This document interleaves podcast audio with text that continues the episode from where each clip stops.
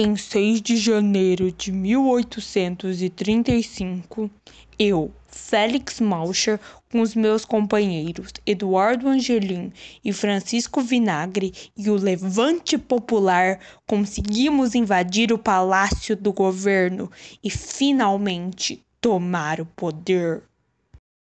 Podemos até viver afastados da capital, mas isso não lhes dá o direito de eleger qualquer um para assumir o poder de Pará nem sequer ouvem o povo. E isso nem é o pior. Se ainda ajudassem a diminuir a miséria em que se encontram, ainda assim serviriam de algo. Mas nem isso fazem. É de se esperar que hajam revoltas no país. A política já está enfraquecida há muito tempo. Sendo assim, não vejo o que nos impede de fazê-la. As classes populares se mostram insatisfeitas e temos o apoio de parte da elite. O assunto paira sobre a mente de todos. Creio que estão apenas no aguardo da ordenação para a batalha. Os três líderes passaram a propagar a ordem de preparo para o ataque. E no dia 6 de janeiro de 1835, os revoltosos, dentre eles principalmente os mestiços, indígenas e negros, invadem o palácio do governo e matam o governador Bernardo Souza Lobo e o seu chefe militar, assumindo assim o poder. Félix assume o poder e se mostra com ideias diferentes do povo, que anteriormente era seu aliado.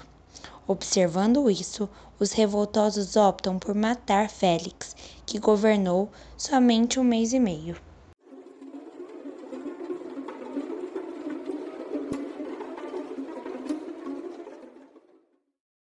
E agora?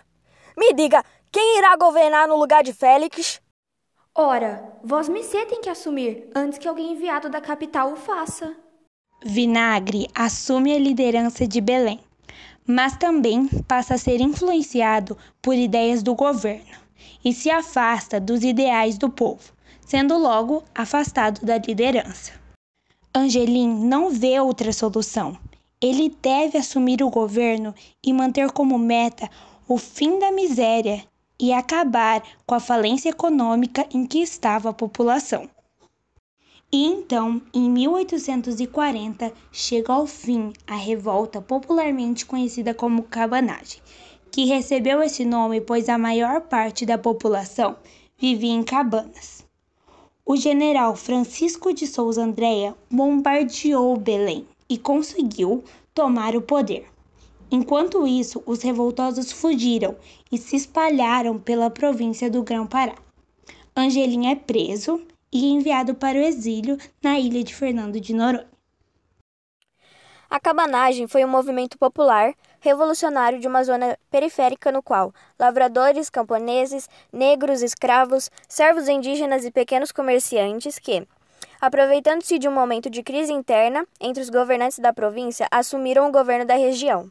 Tinha um caráter anticolonial e transformador, reivindicando proteção por parte do governo central, uma vez que sofriam com o descaso do governo regencial, além de sua inserção na vida política nacional, para desfrutar dos benefícios que tal condição lhes concederia.